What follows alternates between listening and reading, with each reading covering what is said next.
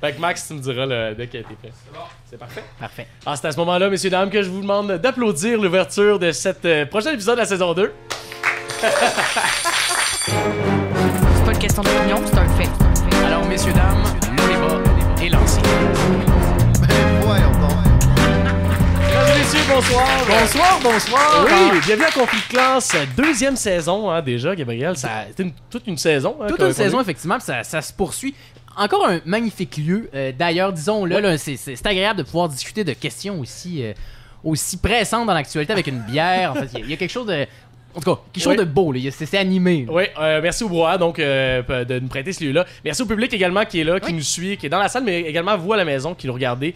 Euh, c'est toujours apprécié. N'hésitez pas à aller liker la page Instagram, Facebook et compagnie Voilà. pour, pour Mais, mais d'abord, mon frère Olivier, donc qu'est-ce que c'est Conflit Class Juste pour qu'on fasse un peu le tour là, de la question. ben, je vais te reprendre au bon. C'est deux frères hein, qui, qui ont une relation euh, d'amitié, hein, on va dire ça. Ça se peut encore en 2019, de l'amitié Oui, fraternelle. puis euh, au bout de deux saisons, ça, ça se maintient encore. On verra si la troisième On- saison va. On s'est pas encore tué, mais- ça, j'imagine que c'est un bon signe.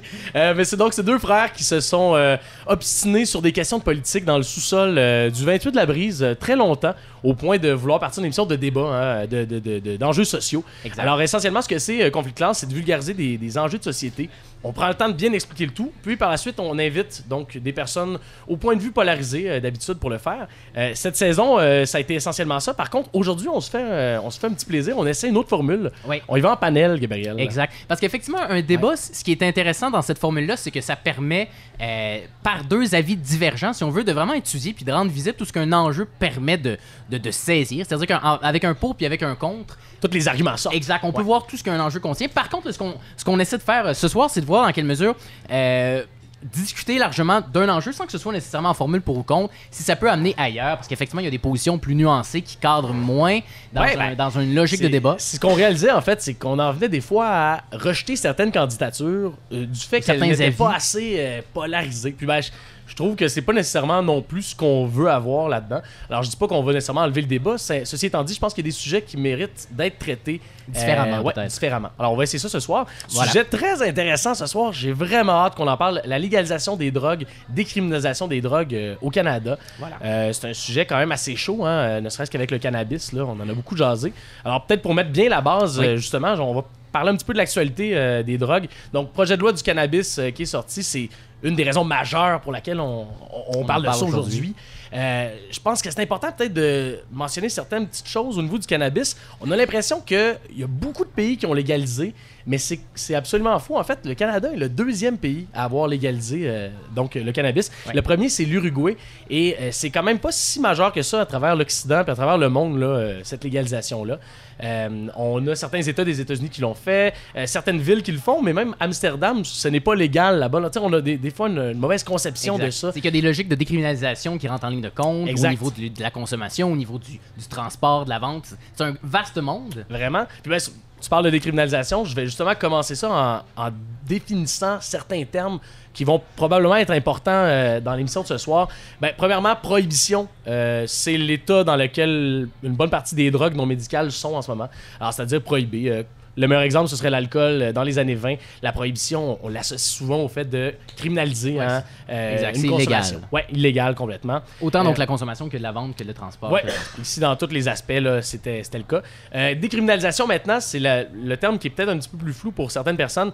C'est donc quelque chose qui n'est pas nécessairement légal, mais ce n'est plus criminel. C'est donc dire que ça ne fait plus partie du code criminel, c'est plus répréhensible par la loi d'une, manière, ben, manière criminelle. On peut plus Ouais. faire de prison pour ça. Dans le cas, dans le cas de, de la consommation des drogues, ça pourrait être le cas. Donc pour euh, le consommateur, mais ça pourrait être le, être le cas pour le producteur. Il y a tous ces aspects-là aussi qui rentrent en ligne de compte. Exact, parce qu'au niveau des drogues, puis on y reviendra, le- la consommation peut être décriminalisée, mais que la vente reste entièrement criminelle aussi. Fait Ouais. qu'il y a plein de zones d'ombre à étudier dans ça. Oui, plusieurs aspects. On, on les traitera dans la, dans la- la soirée. Et euh, également, il y a la légalisation. Mais là, bon, je pense que ça va de soi. Euh, L'idée qu'on peut permettre là, totalement, ouvrir les portes à, à un comportement. Ceci étant dit, autant dans la légalisation que la décriminalisation, on peut, euh, on peut souvent orienter quand même. Là, dans, dans le cas de la décriminalisation, on peut pénaliser, hein, donner des, des amendes, par exemple, là, si jamais il y avait de quoi. C'est ça, exact. Mais l'équivalent d'un d'un ticket de parking Ouais. ou d'un de- de- d'exiger qu'une personne fasse des heures de travaux euh, communautaires, par exemple. Mais donc, c'est Ouais. pas, c'est pas la décriminalisation, c'est pas une. Comment, comment dire, une, une libér- une libéralisation complète de la consommation non plus. C'est juste que c'est encadré d'une manière qui, qui n'est plus criminelle. Ouais. Ben pour peut-être reprendre un exemple plus concret, je vais prendre le cas de la prostitution au Canada parce que je trouve que c'est un exemple qui est assez parlant. Euh, le comportement dans la prohibition d'un- consommateur, hein, de quelqu'un qui commande un service sexuel est prohibé. Alors c'est quelque chose qui est illégal, qui peut amener à une peine, qui peut amener à de la prison. Euh, le comportement par contre de vendre des services sexuels, ça c'est décriminalisé euh, jusqu'à certains endroits, certains exact, endroits. oui. Et donc, ça fait en sorte qu'on peut pas nécessairement aller en prison ou qu'on peut pas avoir nécessairement une, une approche criminelle de la chose. C'est c'est intéressant parce qu'ici, on voit aussi que l'acheteur et la personne qui vend, c'est deux mondes Les différents. logiques légales sont différentes. Et dans des, dans des cas de drogue comme ce soir, je pense que ça va être assez parlant. Est-ce que tous les, les acteurs de, qui font partie là, de, de ce De cette comportement-là, économie-là. ouais, ces économies-là, si on veut, est-ce que est-ce qu'ils sont, on- sont tous régis par la même chose? Donc, on À verra voir. ça ce soir. Euh, Gab, toi, tu nous fais un petit topo historique du Canada. Oui. Euh, comment est-ce qu'on en est venu à légaliser certaines drogues ou non? Euh, puis également, il y a le cas du Portugal dont tu vas nous parler. Exact. Ben oui, ben d'abord, donc, euh, depuis la fondation du Canada en 1867, euh, en fait, à- à- au jour 1 de la fondation du Canada, il n'y avait aucune loi qui régissait la consommation des drogues au pays. ouais, hein? Donc, il y avait vraiment là un. Free for all. Free for all, c'était, c'était un, un rêve ou un cauchemar, là, c'est, c'est selon.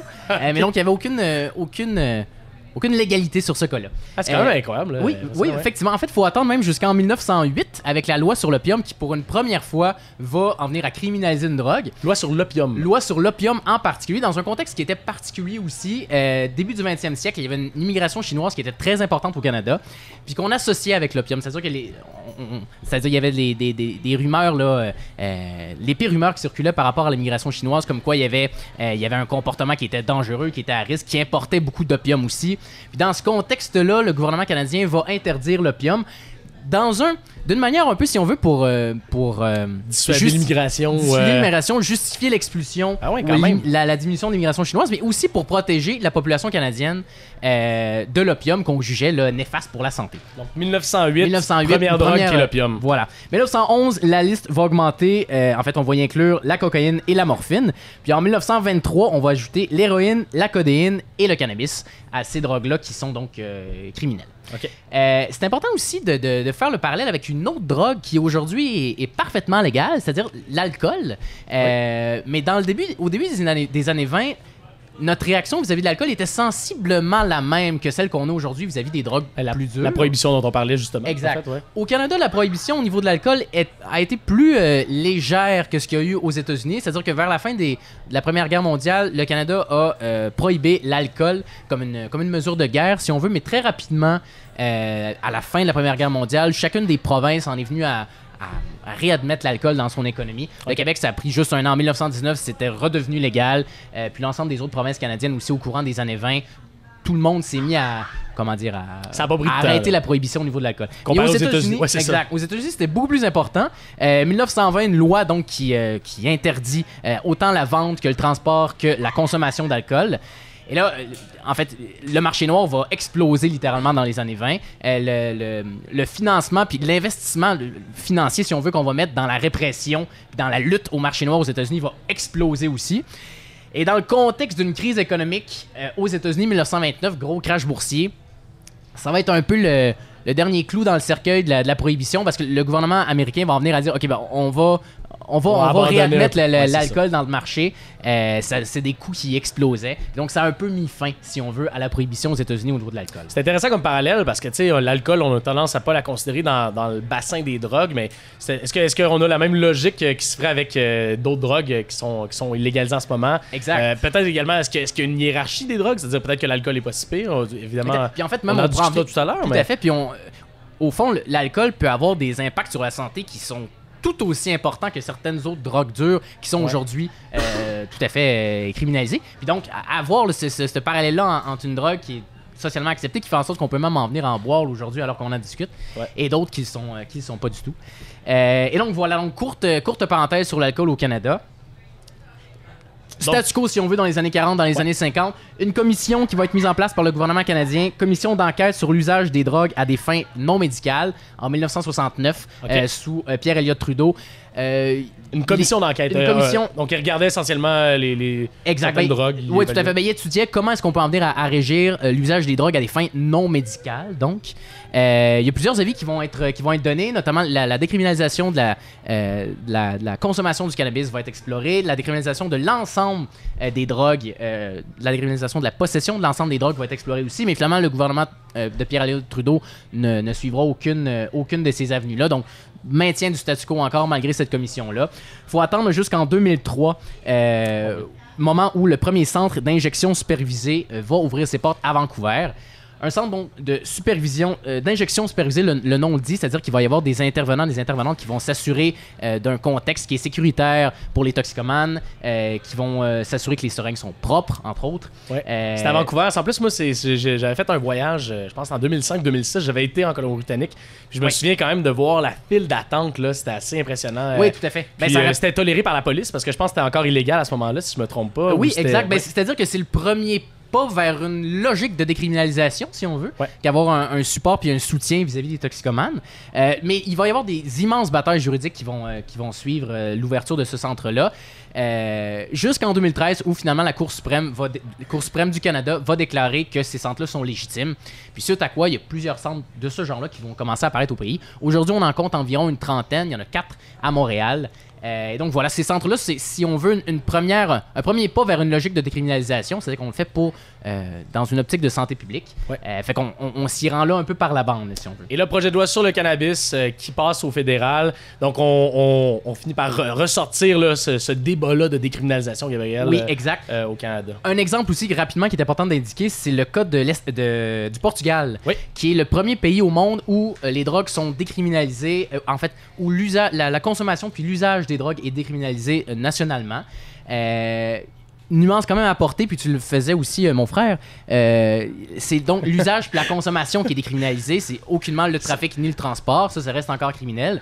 Puis décriminaliser, ça veut pas dire non plus que la, la- la consommation est totalement libérée. C'est-à-dire que si quelqu'un se fait prendre avec euh, 4 grammes de hashish, par exemple, euh, il est pas laissé libre à... à- à- Il peut avoir des comme ça. amendes, il peut avoir des amendes, il est peut-être euh, obligé d'aller euh, d'aller d'aller voir un, un centre en question pour discuter de sa consommation. Il peut être amené à, à devoir faire des heures communautaires.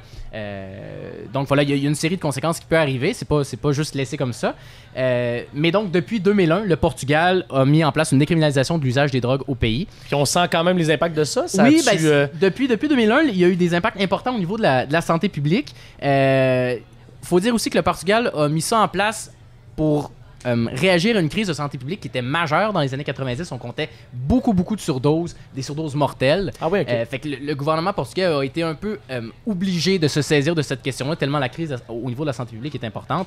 Mais si on compare les chiffres entre le- la situation de l'époque puis celle aujourd'hui, au niveau des surdoses mortelles, en 1995, on en comptait 360, tandis qu'en 2015, on en comptait plus que 40, donc une chute drastique quand même quand au niveau ouais. des surdoses mortelles. Puis même chose au niveau des- du diagnostic de VIH. En 1995, on en comptait euh, 1800, tandis qu'en 2015, on en comptait plus que 44. Donc, euh, encore une fois, des, des- des- des chiffres qui sont positifs. Maintenant, toute la question, c'est de savoir dans quelle mesure l'exemple du Portugal peut convenir au Ouais, Canada. effectivement, Ça, c'est peut-être pas la, la même situation au Canada, effectivement. Euh, On- ben, écoutez, je pense qu'on est, on est rendu au point où on, on On va doit. pouvoir en discuter. Oui, on a, on a été au bout de nos propres sources. Il faut, euh, faut accueillir des prochaines invités qui vont venir en parler.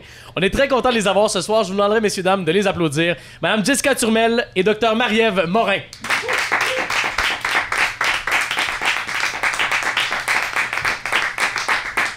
Bonjour, mesdames. Bonjour. Bonjour, bonjour. Mais- Un grand merci d'abord de, de vous joindre à nous euh, pour l'exercice. Oui, Un plaisir. Merci beaucoup. Euh, on va commencer avec euh, Madame Turmel. Vous êtes psycho-éducatrice au GRIP euh, présentement. Euh, donc, le groupe de recherche et d'intervention psychosociale. Euh, je commencerai rapidement, peut-être pour cette présentation-là. C'est quoi, c'est quoi le GRIP? C'est quoi le mandat de l'organisme? Le GRIP est un organisme qui existe depuis 20 ans maintenant. OK. Euh, notre principale mission, en fait, c'est d'intervenir en réduction des méfaits pour diminuer les risques reliés à la consommation de drogue, autant légale que illégale. Euh, principalement dans les milieux festifs, c'est notre, euh, notre origine euh, d'où on vient. Mais on, va aussi dans les milieux scolaires communautaires. on fait plein de choses autour de ça, mais c'est le but est vraiment de diminuer les risques. OK. Puis comment on fait pour réduire des méfaits? C'est quoi les différentes stratégies qu'on peut aborder quand on est au grippe? Là? Il y a énormément de stratégies possibles. En fait, on utilise beaucoup bon, la communication, l'éducation des jeunes, donner de l'information fait partie de, de ce qu'on fait. On fabrique beaucoup d'outils préventifs. Euh, dans les milieux festifs, on est là pour remettre, euh, oui, de l'information, mais aussi du matériel de consommation à moindre risque, euh, des condoms aussi. Et on fait de l'accompagnement psychosocial, en fait, dans les milieux festifs, où euh, on est là pour intervenir, en fait, sur tous les cas qui sont, euh, qui sont de nature là, psychologique, euh, bad trip, euh, des gens Ok. qui se sentent pas bien, qui sont pas en sécurité. Donc, on est là pour accompagner ces gens-là, aider les promoteurs, aider les équipes médicales aussi avec euh, cette problématique-là. Wow! Donc concrètement, dans les milieux festifs, par exemple, une asso étudiante organise un party de, de- de fin de session, un tel bar. Le grip peut être là sur place à minuit, une heure, là, par exemple, puis assure une certaine, une certaine sécurité au niveau des drogues, là, sur place. Oui, exactement. Donc, on est là pour euh, accompagner les gens et euh, accompagner les, la- les promoteurs d'événements aussi pour avoir des Ouais, en amont. événements qui sont le- à moindre risque euh, le plus possible. Wow! Et on vise euh, ultimement, en fait, c'est la raison d'être euh, de la Fondation du GRIP, à faire euh, de l'analyse de substances euh, dans- directement dans les milieux. Donc, on s'enligne vers euh, ce nouveau service-là, en fait, où on va pouvoir euh, tester les drogues, savoir ce qu'ils contiennent. Je voulais dire en temps réel, là, c'est-à-dire à 1h du matin, par exemple, vous allez pouvoir être là sur place pour s'assurer de la, de la sécurité du produit. Oui, exactement. En fait, on peut pas assurer la sécurité du produit. Euh, c'est des résultats qui sont partiels. On n'a jamais entièrement les résultats, donc il y a Mm. toujours euh, des bémols et c'est important de bien transmettre l'information aux gens qui consomment. Oui. Mais oui, on peut aller détecter euh, certaines substances qui se retrouvent dans les substances. Donc, on va se déplacer avec un camion mobile là, pour pouvoir aller euh, Ah oui, analyser les drogues. Et euh, ben, là, vous êtes psychoéducatrice. euh, justement, vous travaillez dans ce milieu-là. Qu'est-ce qui, qu'est-ce qui vous a amené, euh, d'un point de vue peut-être plus personnel, là, à, à vous orienter dans, dans, dans la- le monde de la toxicomanie ou euh, de la prévention? Euh, j'ai choisi la psychoéducation euh, dès le début là, de mon parcours d'études, mais avec Ouais. l'idée vraiment d'aller en prévention, en toxicomanie, dans tout ce qui touchait là, au domaine de consommation de substances, marginalisation et tout. Ça vient de mes expériences personnelles en consommation qui ont euh, pas toujours été bien quand j'étais plus jeune, qui m'ont amené aussi à faire ce choix-là avec du recul.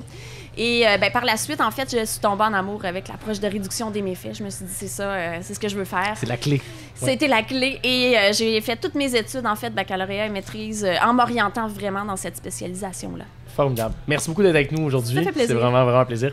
Euh, donc, euh, deuxième, euh, deuxième invité qui, vont être, qui va être avec nous, Docteur Marie-Ève Morin, médecin de famille euh, œuvrant en dépendance et en santé mentale. Bonjour, merci d'être avec nous. Bonjour. Yes. Vous êtes, je vais poser la même question, là, ça va être très redondant. Vous êtes donc fondatrice de, de l'organisme Caméléon qui œuvre à Montréal. C'est quoi exactement cet organisme-là? Oui, en fait, euh, Caméléon a, a fait des petits depuis, euh, depuis l'ouverture, mais la- à la base, c'est la clinique Caméléon. Donc, c'est une clinique médicale avec une approche de médecine de famille. Donc, on traite toutes les problématiques, mais pour être admis à la clinique Caméléon, il faut avoir des problèmes de dépendance ou d'abus de substances. OK. Donc, c'est des gens qui ont consommé ou qui consomment encore ou qui veulent arrêter ou qui veulent continuer, peu importe.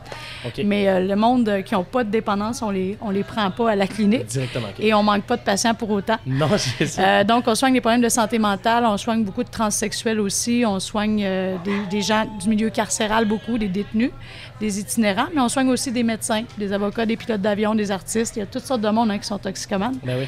Puis d'ailleurs, j'aime pas le mot toxicomane, je vais plutôt dire dépendant. Parce que je trouve Ok. que toxicomane, c'est péjoratif, ça sonne toxique. Ouais. Donc, je vais plutôt utiliser le mot dépendance ou addiction.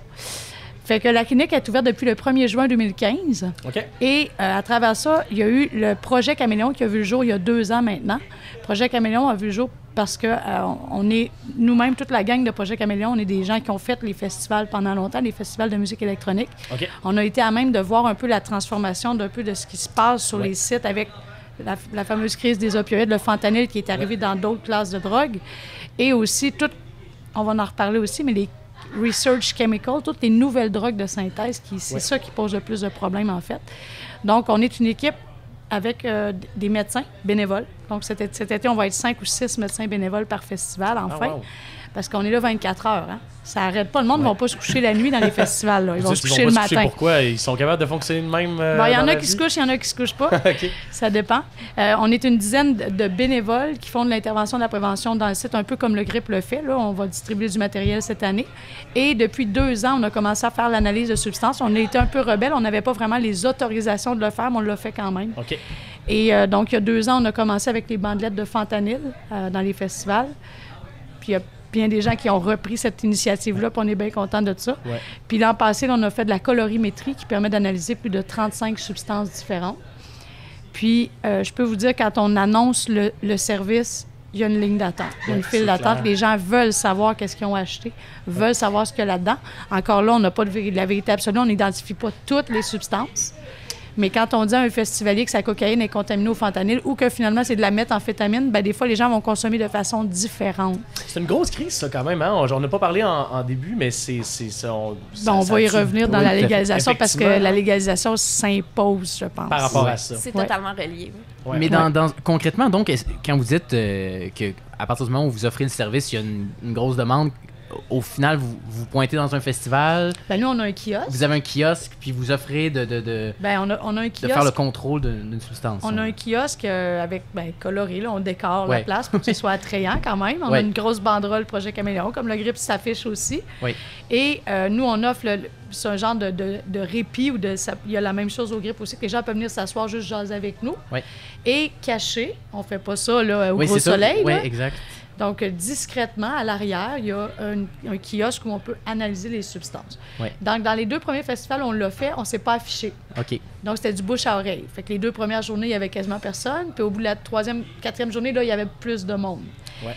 Au dernier festival qu'on a fait, j'ai pris l'initiative, on avait un tableau euh, pour écrire, là. Ouais. J'ai pris l'initiative d'écrire testing là-dessus. Parce que je trouvais qu'il n'y avait pas assez de monde. Et là, là, là, là, il y a eu vraiment des, il y avait des files d'attente, là. Ah ouais. hein. Puis les organisateurs du festival étaient. Ah oui, ils sont tout à fait, oui, oui, En ils sont fait, tout à fait au courant de qu'est-ce ça. qui pourrait être problématique euh, il y aurait, tu sais, En fait, c'est vu que que c'est la, c'est ben, que la police pour- que la police débarque. Ils Ouais, sont ouais. débarqués dans OK. un festival l'an passé, mais pas pour nous. OK. OK. Donc, vraiment, ils cherchaient vraiment plus des trafiquants. là. Ouais. En Fait que c'est une zone encore brouillardeuse. Oui, c'est une zone très, très, très, très grise. Et oui, il y a des gens. Bon, on parle d'exemption. Écoutez, euh, dans l'Ouest canadien, il y a un festival qui s'appelle Chambala. Un énorme, un très gros festival. Il y a des milliers de participants et ça fait des années qu'il y a de l'analyse de substances-là sans exemption. Ouais. Donc, nous, on s'est dit, on n'attendra pas qu'il y, ait- qu'il y ait des morts. Puis, on Non. veut pas qu'il y ait de morts dans les festivals. C'est déjà arrivé, ça s'est déjà vu. Ça va peut-être arriver encore, mais ce serait plate qu'il y ait un décès par le fentanyl, par exemple. Ouais. Alors Ouais, qu'on a de l'analoxone puis de l'analyse de substances. Puis des médecins sur place, tu sais. absolument. Mais on peut pas, on peut pas tout prévoir non plus, là. Génial. Oui, puis étant donné la situation en Colombie-Britannique, en fait, les autorités, euh, disons, municipales qui entourent Shambhala sont plus euh, tolérantes, disons, là, à l'existence de, de ces tests-là. Donc, c'est fait, c'est su. Et il y a des files d'attente de plusieurs heures. Les gens sont prêts à attendre des 4, 5, 6 heures pour faire les tests. On n'a Euh, pas cette prétention-là à Projet Caméléon. C'était des files d'attente d'à peu près une demi-heure. Mais il y a quand même Bah. une tolérance qui est plus grande euh, de la- du point de vue des autorités, là, de la police, dans ces régions-là. Ben, pas le tolérance qu'on pourrait peut-être souhaiter euh, au, au- au Québec ou euh, dans, dans tout le Canada. Effectivement, là où on a des enjeux ici au Québec, en fait, c'est que, bon, disons que pour ce qui est du GRIP, en fait, les enjeux qu'on voit, c'est un enjeu principalement financier au départ parce qu'on aimerait, euh, on visait, en fait, depuis euh, le tout début, là, à avoir une machine, en fait, de spectrométrie qui, euh, qui coûte plus cher, en fait, mais qui permet de détecter un ensemble de 25 000 substances, par exemple, qui permet de détecter même au laser sans utiliser un échantillon de la substance. Ah oui, tout simplement en pointant. Là. Oui, et selon la technologie qu'on choisit, là, qui permet de savoir le pourcentage même d'une substance. Euh, donc, il y a l'enjeu financier. Ça nous prenait les- des subventions pour, Ouais. ré- pour réaliser ça en tant que petit organisme communautaire à mini budget. Ouais. C'était pas dans l'ordre du possible, malheureusement. Mais là où ça bloquait niveau légal, c'est qu'on a besoin d'une exemption au niveau de la loi si on veut être euh, dans les normes, en fait. Nous, on fonctionne avec une équipe de bénévoles et euh, théoriquement, en fait, on, on devient en possession de la drogue quand on la prend pour l'analyser. Ah oui, c'est ça.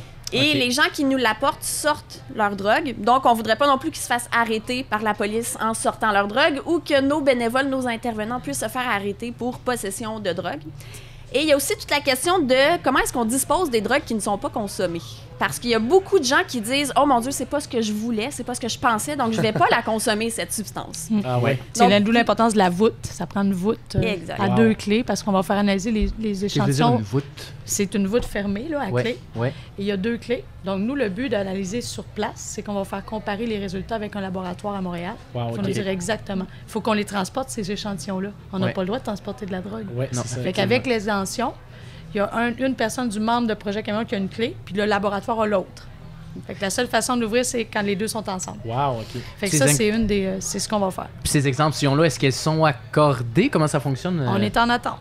OK. Ah oui, c'est ça. ok. Exactement. Donc, on est euh, dans le processus. C'est Santé Canada, en fait, qui accorde les exemptions. Comme pour les sites d'injection supervisés qui ont une Ouais. exemption pour que les gens entrent dans le site Ouais. en possédant de la drogue, même s'ils ne les sortaient pas avant. Mais maintenant, les sites d'injection supervisés, les gens sortent la drogue. Donc, on est dans, euh, ben, dans tout ce qui est paperasse, bureaucratie, malheureusement, et le temps presse. Heureusement qu'on a les bandelettes de fentanyl pour le moment. Euh, Pendant ce temps-là, par contre, ça nous permet de bien préparer nos intervenants, de créer des protocoles d'intervention euh, plus béton. Euh, parce que c'est important de ne pas créer d'effets iatrogènes non plus, de ne pas créer des faux sentiments de sécurité chez des gens qui se diraient Ah, t'as pas détecté de fentanyl, bon, ben je m'en vais en prendre quatre.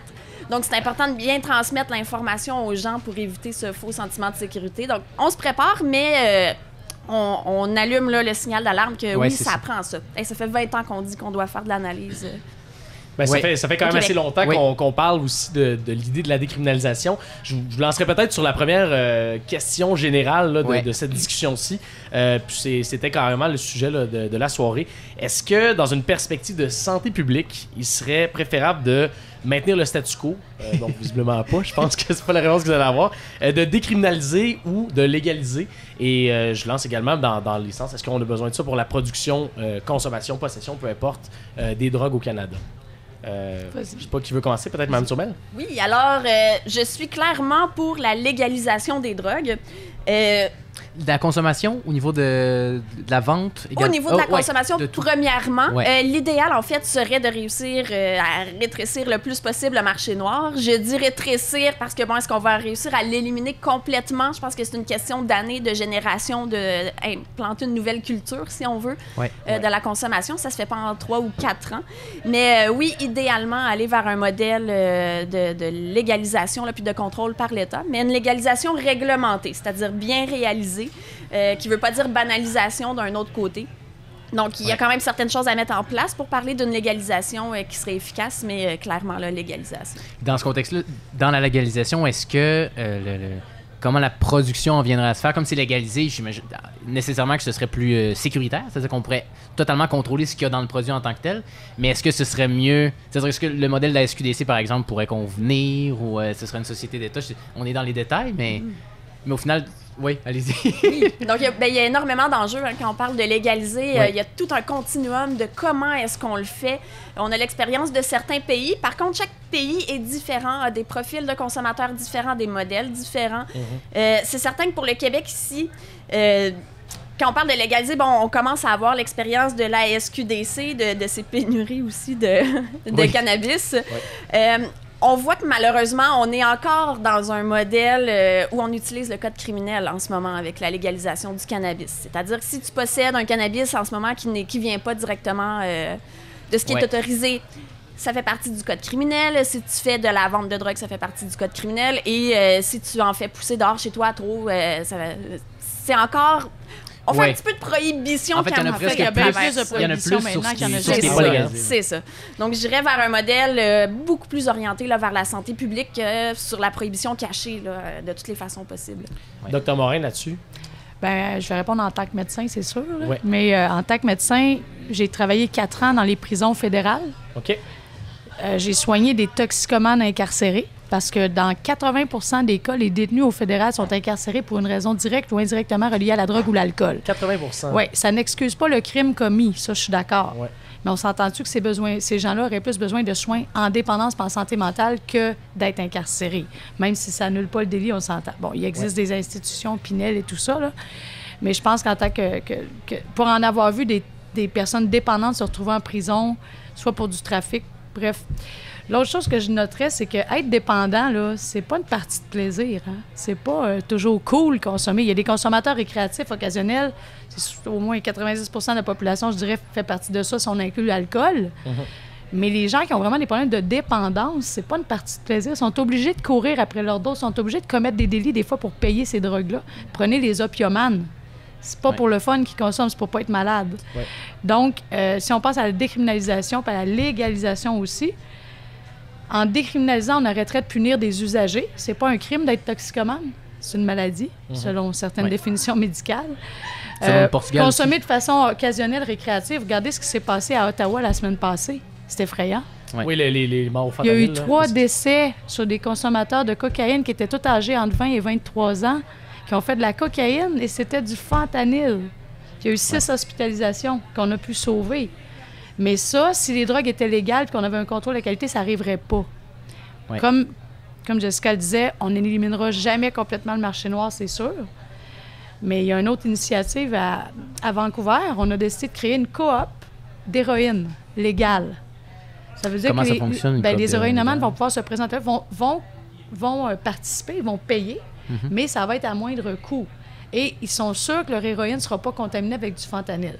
OK. Sachant cela, ben, il, risque d'avoir moins de décès. Et si tu as le choix entre une dose à 20 sur la rue qui est peut-être contaminée au fentanyl, il faut que tu cours après ton argent pour, pour l'avoir, ou une dose à 5 qui est pure, puis en plus, tu vas être en contact avec un professionnel de la santé, le choix est assez évident. Mais ça, en même temps, c'est une, drôle de chose quand même au niveau légal que ce lieu-là existe à Vancouver. C'est-à-dire que là, la production est, est assurée par la coop en tant que telle? Oui, ben là, il y a des exemptions, c'est sûr. Il y a C'est des- des, euh, c'est des cas, c'est des, des exemptions, c'est certain, là. Mais des exemptions qui font en- qu'en pratique, il y a comme certains, certains, certaines bulles de légalisation, si on veut, au Canada, sans que ce le soit au complet. Ben moi, je suis pas criminaliste, là. Je pourrais pas répondre aux bulles, là. Je, serais pas- je connais Non, pas mais- toutes les bulles. Mais euh, non, non, c'est sûr qu'il y a plein d'étapes là-dedans. Mais à la base, si on regarde le fondement de ce projet-là, le but, c'est de sauver des vies et mettre ces gens-là en contact avec des professionnels qui peuvent leur tendre la main dès qu'ils veulent. Comme dans les sites d'injection supervisés à Montréal. C'est c'est rare des dealers hein, qui vont te dire Hey, attention, si tu consommes trois semaines, tu pourras pas arrêter. J'ai jamais vu ça. Donc, les deux, vous iriez vers une dynamique de légalisation. Euh, pourquoi pas la décriminalisation, en fait, plutôt, justement, pourquoi est-ce qu'on aurait besoin de passer par la légalisation complète du produit? Mais ça va ensemble. Ah oui, ben dans le sens où euh, souvent quand on, on arrive à décriminaliser, euh, euh, dans certains cas, en fait, la, la production se fait pas nécessairement par l'État ou euh, est-ce que c'est dans une dynamique où justement on veut avoir un contrôle de la qualité qu'on fait ça? C'est vraiment... Production. En fait, je crois que la décriminalisation est une bonne première étape. Je pense qu'il faut y aller aussi par étapes avant de dire euh, du jour au lendemain, là, on légalise toutes les drogues. Je pense qu'il faut d'abord commencer par le cannabis, commencer peut-être par décriminaliser, emmener tranquillement une culture de santé publique dans nos perceptions de, de ce que c'est consommer.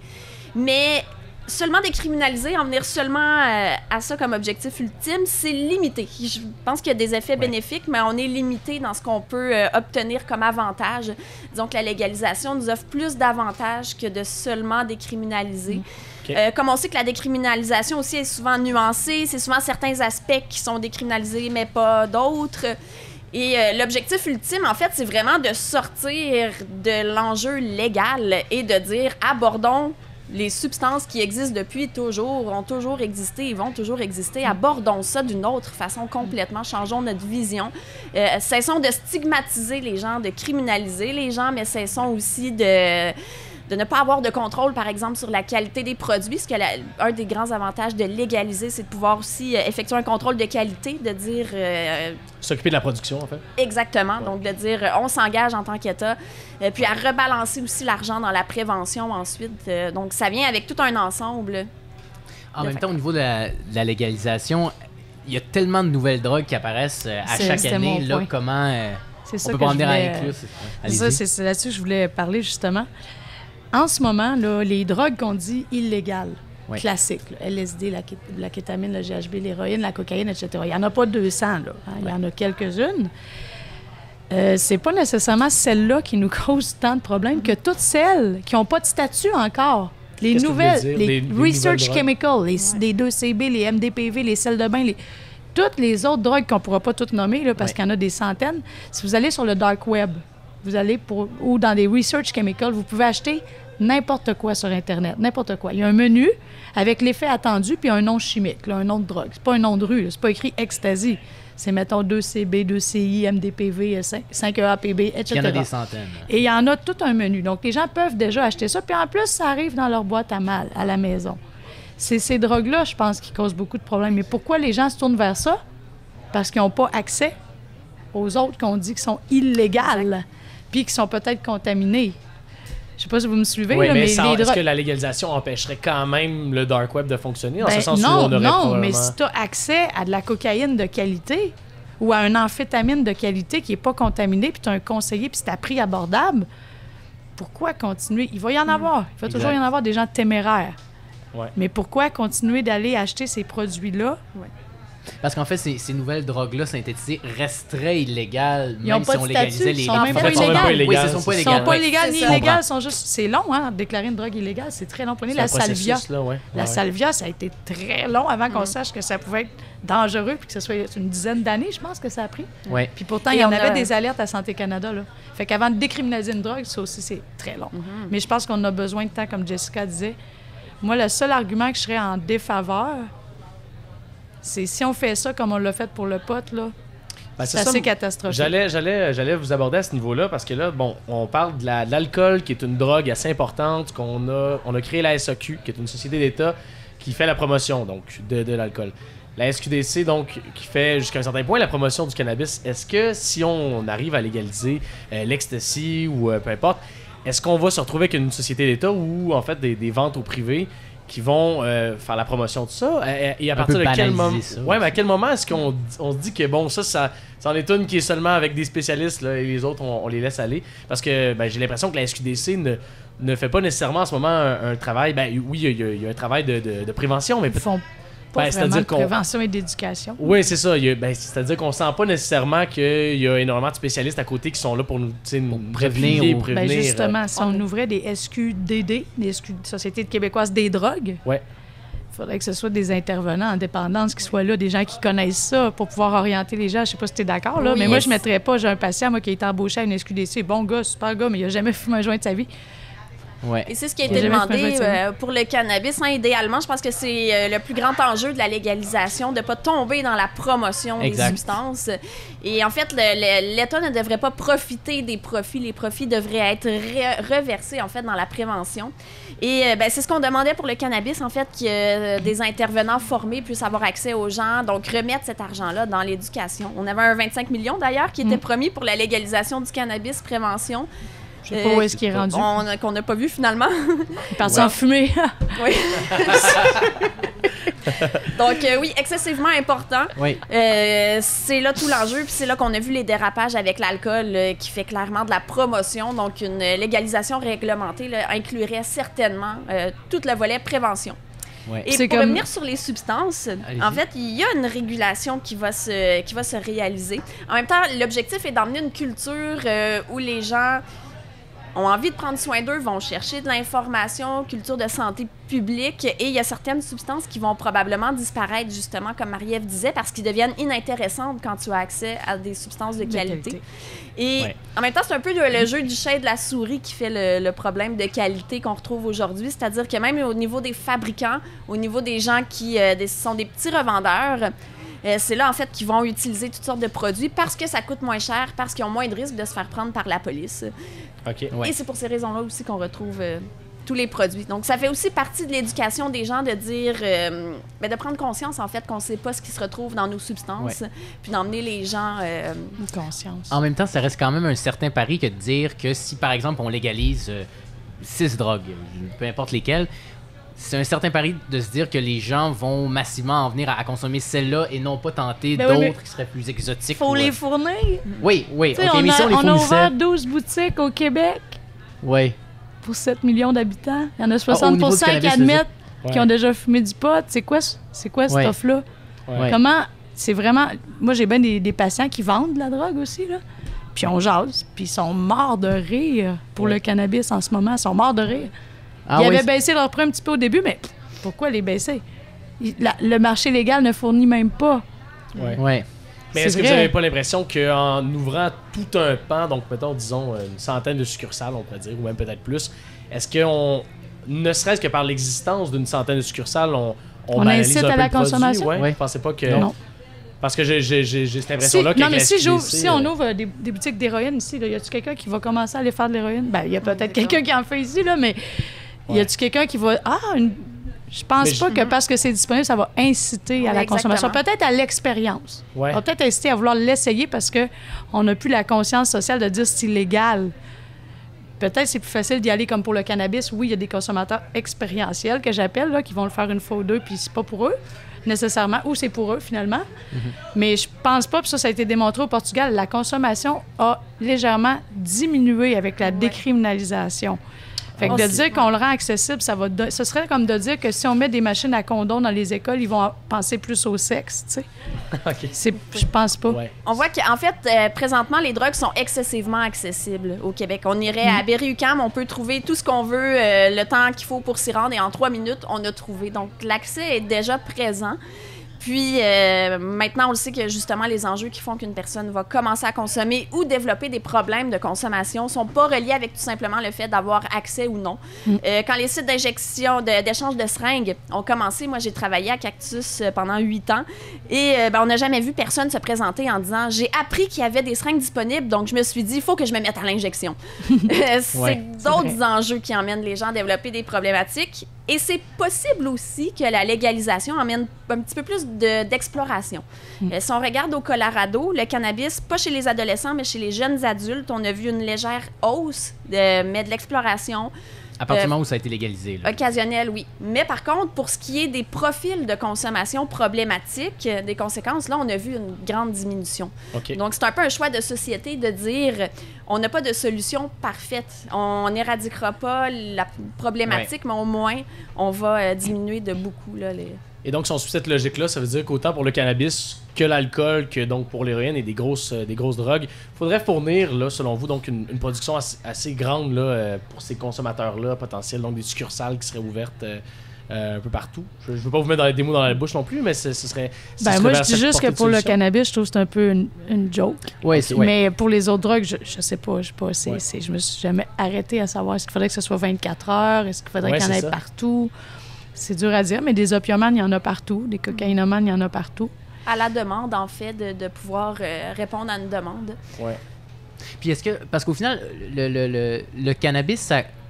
En tout cas, ça peut rester quand même. euh, comment dire on, on peut garder l'impression que c'est une drogue qui est moins forte ou qui est moins dangereuse. Moi, je suis pas d'accord. Non. Non, que moi, l'héroïne, par exemple. Qui- Moi, je suis pas d'accord. Non, pas du tout. C'est un perturbateur qui peut faire n'importe quoi. Ça peut stimuler, déprimer, halluciner ou même antipsychotique. Ça peut faire. C'est un perturbateur le cannabis. Hein. Fait que on peut pas prédire que ça va faire.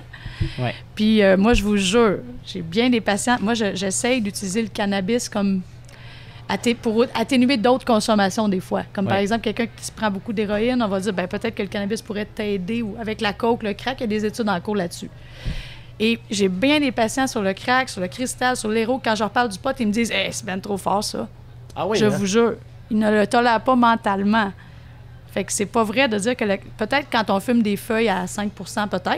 Ouais. Tu sais, Il n'y avait pas vraiment de psychose au pot dans le temps de Woodstock, le- mais du cannabis à 25% c'est pas vrai que c'est une drogue douce. Je n'aime pas cette appellation-là. Ouais. de Ouais, toute façon, je sais pas En si fait- tu utilises ça, toi, drogue douce, drogue douce, mais non, pas moi. en fait, drogue douce, drogue dure, c'est très, euh, très subjectif. Ouais, en c'est vieux, cette Dans appellation. les faits, on peut pas classer les drogues en ordre de dangerosité. Il existe tellement de types en fait de risques. Euh, la question est aussi de se dire à quel niveau est-ce qu'on parle d'un risque, un danger à quel niveau. On peut parler de 16 types de risques différents si on les classait pour soi ou pour autrui. Ah oui, ok. Euh, donc, c'est certain qu'il y en a qui vont classer plus haut dans certains risques, d'autres dans d'autres risques.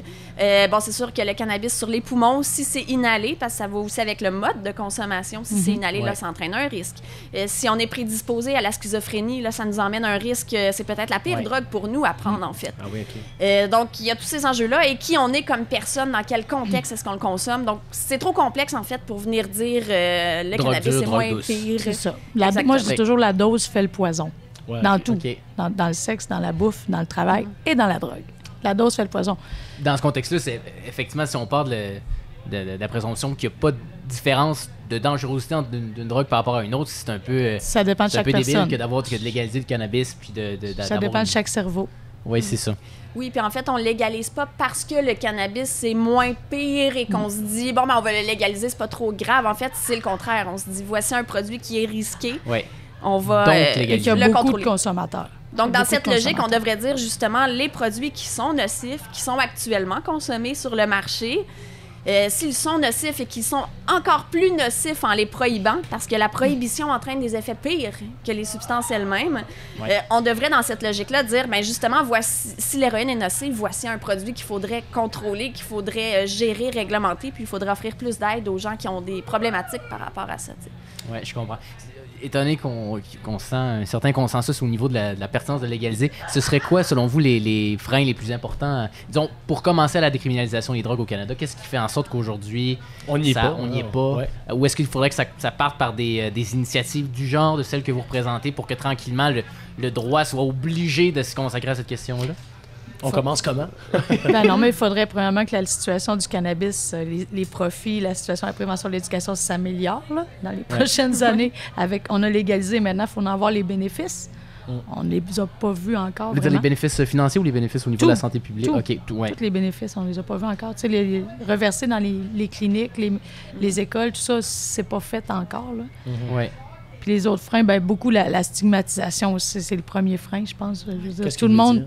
ben, tu parles à 80% de la population quand tu parles de drogue, c'est donc grave, c'est donc difficile, c'est donc, c'est donc le démon, c'est donc, Ouais. tu sais, c'est donc euh, sale. Ouais. Alors que la consommation, c'est pas ça. Là. La consommation, la plupart des gens qui consomment ont du plaisir, beaucoup de plaisir. C'est pour ça qu'ils recommencent. Ça veut pas, ça fait pas d'eux des, des junkies invétérés qui se piquent, qui vont pas à l'école puis qui travaillent pas. Tu sais, il y a plein de gens qui consomment. C'est ça que je trouve qu'on, en dé- décriminalisant, on va pas juste éviter aux criminels de- de- d'être encore plus criminels, mais on va éviter à des gens qui sont pas des criminels de le devenir. Tu comprends? C'est Ouais. juste- c'est plus ça que je dirais. Mais le- la principale frein, c'est la stigmatisation sociale. Puis je pense que c'est vraiment génial qu'il y ait de plus en plus de gens qui sortent publiquement Ouais, parler de leur parler, consommation. Regarde Étienne Despatie. Ouais. C'est formidable ce qu'il a fait, là. Est-il Et des pratiques? Sylvain Marcel aussi qui a sorti. il a Oui, il y en a plein. Il y a des à- Américains qui sortent Oui. aussi pu- publiquement, qui parlent de leur consommation, de leur dépendance, leur maladie mentale aussi. hein. On, entend parler de maladie bipolaire, TDAH. C'est comme ça qu'on va réussir à déstigmatiser.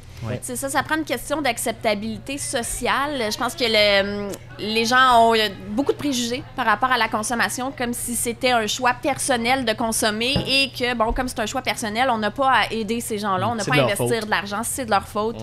Euh, Il y a toute cette perception-là qu'il faut changer. Puis je pense que ça passe premièrement par la compréhension que la majorité des gens qui consomment euh, ne sont pas, justement, comme Marie-Ève disait, des dépendants euh, infonctionnels. La majorité des gens consomment de façon récréative, occasionnelle, comme pour l'alcool. On le comprend bien pour l'alcool, on a plus de difficultés à le comprendre pour Ouais. les autres drogues. Et pour ce qui est des gens qui ont une problématique, de comprendre à ce moment-là que, bon, la notion de choix, euh, qu'est-ce qu'un choix dans la vie? Euh, il y a des enjeux personnels qui emmènent les gens à consommer parce que ça leur fait du bien. Les gens sont pas masochistes. Donc, Ouais. il y a une question de compréhension au niveau social parce que c'est très politique comme débat. Euh, je pense qu'au niveau de la santé publique, les experts commencent à se positionner vraiment de plus en plus unanimement euh, par rapport au fait qu'il faut changer d'approche, que la prohibition des 100 dernières années est une catastrophe. Ouais. Maintenant, c'est au niveau politique et au niveau de monsieur, madame, tout le monde dans sa maison qui trouve que ça a donc ben pas d'allure des sites d'injection supervisés, puis que ça a donc ben pas d'allure de légaliser le cannabis et tout ça. qui Donc- nourrit d'une certaine manière le, le politique qui refuse de, de bouger. Parce que ce qui était drôle, c'est que. Ben, ce qui était drôle. Ce qui était éloquent, c'est que le- l'ensemble des membres euh, du Parti libéral du Canada avaient voté pour une décriminalisation de l'ensemble des drogues, mais que ça n'a pas eu de suite au niveau fédéral. Mais donc, ça, donc ça- le, le fédéral n'a pas bougé. Dans, enfin, dans une perspective de calcul politique où il y, avait déjà, il y en avait déjà plein les bras avec le cannabis, puis ils voulaient pas effectivement effrayer le- la 80% de la population qui, qui voit les toxicomanes Ben, comme. euh, Peut-être une question générationnelle aussi là-dedans. Là. On verra dans 15 ans qui va gouverner le pays. Mais tu sais, Trudeau, il est jeune, puis il a, il a mis, il a réussi à faire ça. Ouais. Je dis pas que Ouais. les vieux sont pas bons, mais il y a une question générationnelle, je pense, au niveau des idées puis des valeurs puis Là, du ça, c'est encore changement. la, Ouais. la vision de Nixon là, euh, contre les drogues, là, euh, vraiment. le- quand, la, Ouais, quand la génération X gouverneront, ça va être autre chose Oui, C'est peut-être. une question d'évolution sociale. Ouais. Et puis, faut pas oublier qu'on revient de 100 ans de prohibition. Tu sais, je parle à mes, euh, mes beaux-parents, les générations avant, qui ont reçu dans leurs écoles les publicités puis les campagnes de peur sur le cannabis qui va de- fa- te faire devenir schizophrène. C'est peut-être pas les gens qui se sentent le plus en sécurité d'aborder ce sujet-là, en fait. Donc, il y a une question de génération et je dirais même que c'est un changement au niveau mondial. J'ai eu la chance d'aller à l'ONU en 2016 pour l'Assemblée extraordinaire sur les drogues. Euh, parce que la dernière convention de l'ONU euh, remontait aux années 70, où tous les pays s'entendaient sur quelles drogues sont illégales, euh, comment est-ce qu'on fait de la prohibition. Donc, en 2019, ils étaient supposés se revoir et avoir enrayé l'existence des drogues, la surface de la. Terre. En 2016, oui. OK. Rien de En moins. 50 ans, enrayer les drogues. enrayer Enrayer les drogues. drogues d'ici 2019. Et là, en 2016, ils se sont dit, je pense que ça n'a pas fonctionné et je pense qu'on a un problème. Parce qu'il y a une ans. crise du fentanyl. On a une crise par rapport aux nouveaux produits synthétiques qui sont euh, ben, l'arrivée massive de nouvelles drogues qu'on connaît même pas, en fait, qui servent à déjouer les autorités, déjouer les douanes, Ouais. tout ce qu'on vient de, de parler.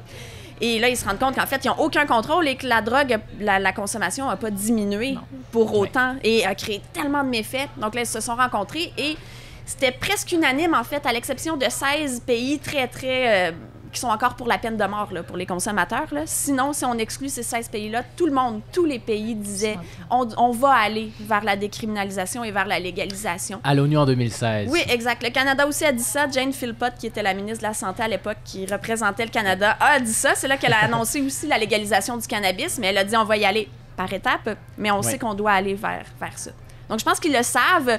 Je pense que c'est un, un incontournable d'aller vers ça. Maintenant, Ouais. reste là toute la partie d'éducation, euh, ben, information à la population, euh, qui sont pas des experts, là, en fait, euh, sont pas des Ouais. experts du sujet. Puis, on peut comprendre qu'à première vue, ils se disent, ben là, légaliser toutes les drogues, voyons donc, ça va banaliser. Et Ouais. de là l'importance d'en parler, en fait.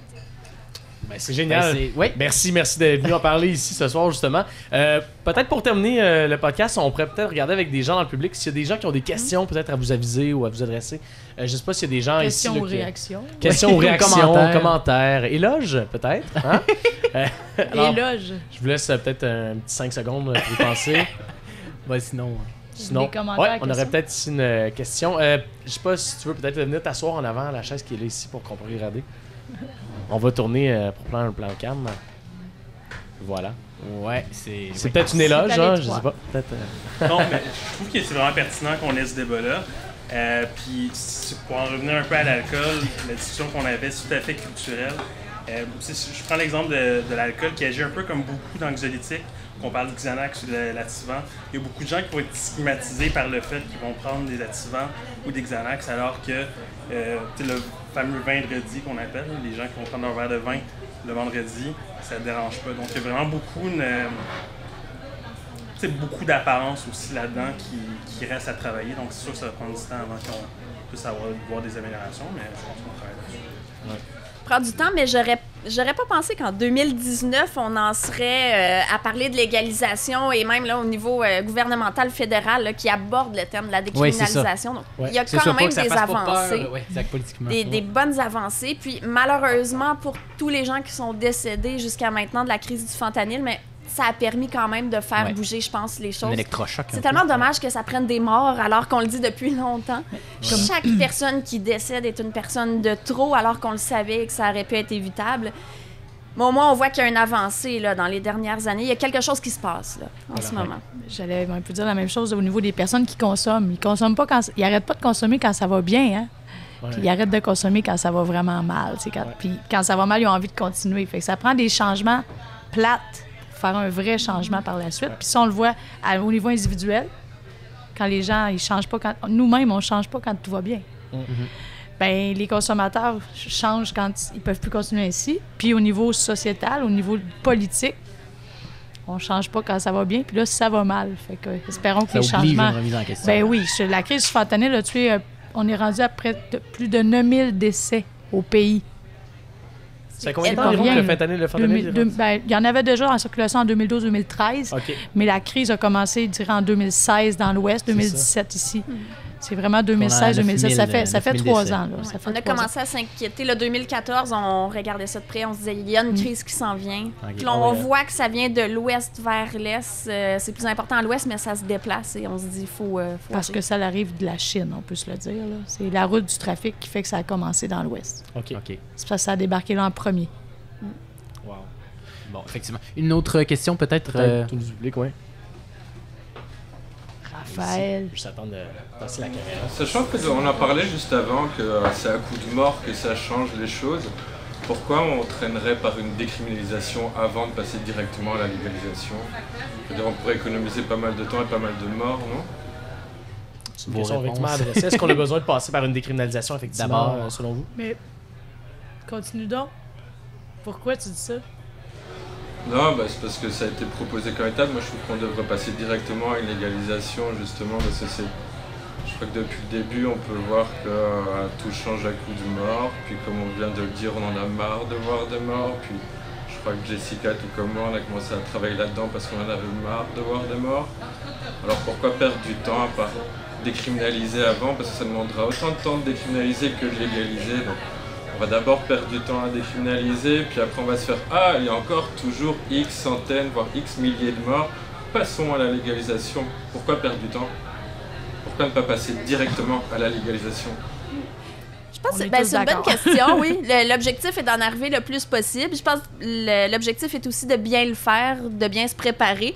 Euh, je vois un petit peu le côté réaliste au niveau des politiques. Euh, Quand on voit un changement, c'est souvent euh, difficile au niveau politique. La bureaucratie est vraiment lourde.